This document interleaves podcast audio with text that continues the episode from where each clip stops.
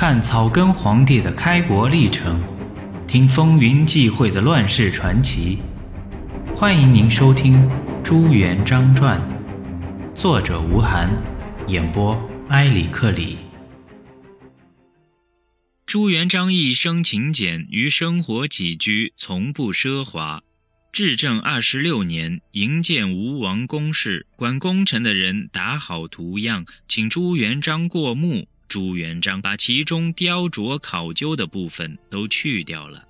完工以后，在房梁上画了许多触目惊心的历史故事和宋儒的大学演义，以为警示，也绝不许部下阿谀奉迎，搜罗奇珍异宝，进奉皇宫。陈友谅有一张铝金床，极为考究，江西行省送给皇帝。元璋说。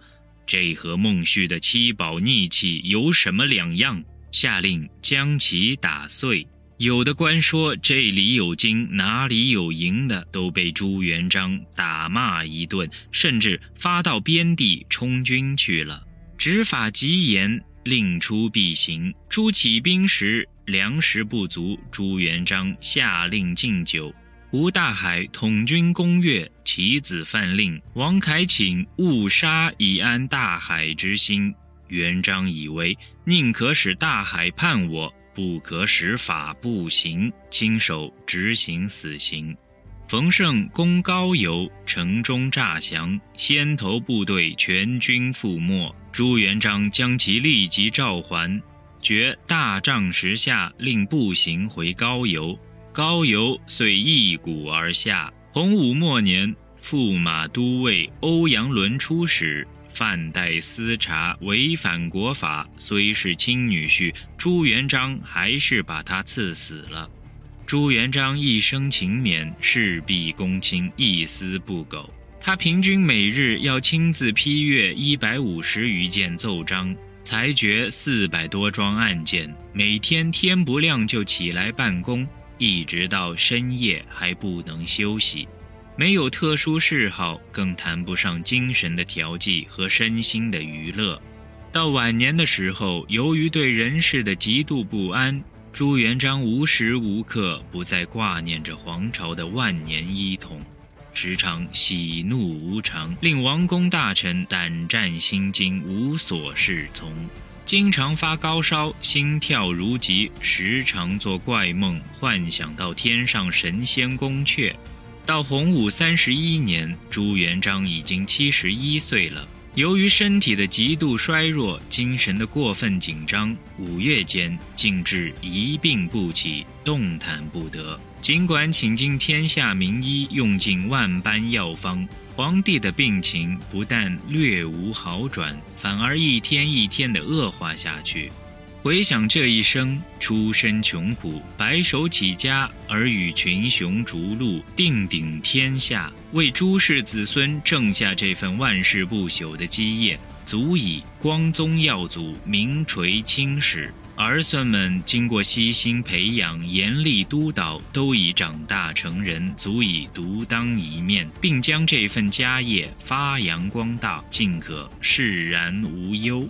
至于这份家业能保几世几代，遥遥冥冥，待非人测。造化自有安排，虑之无奈。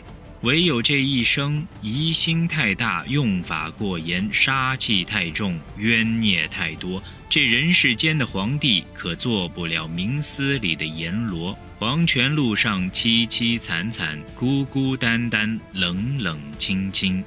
唯有期盼那儿时嬉戏的伙伴们，战时出生入死的将士们，还有那许许多多死去的冤魂们，原谅我吧。就这样，大明王朝的缔造者告别了他亲手创建的帝国，离开了他所热望的继承人和满面笑容的臣民，结束了他一生的恩恩怨怨，了却了许许多多的是是非非，忍受了三十多天的疾病折磨。朱元璋像他所统治的千千万万平民百姓一样，虽贵为万岁。仍无法抗拒生老病死的自然法理，而寿终正寝了。时在洪武三十一年闰五月乙酉，终年七十一岁。朱元璋死后，遵照其遗嘱，丧事一切从简，常记遗物勿用金玉。孝陵山川因其故，勿改作。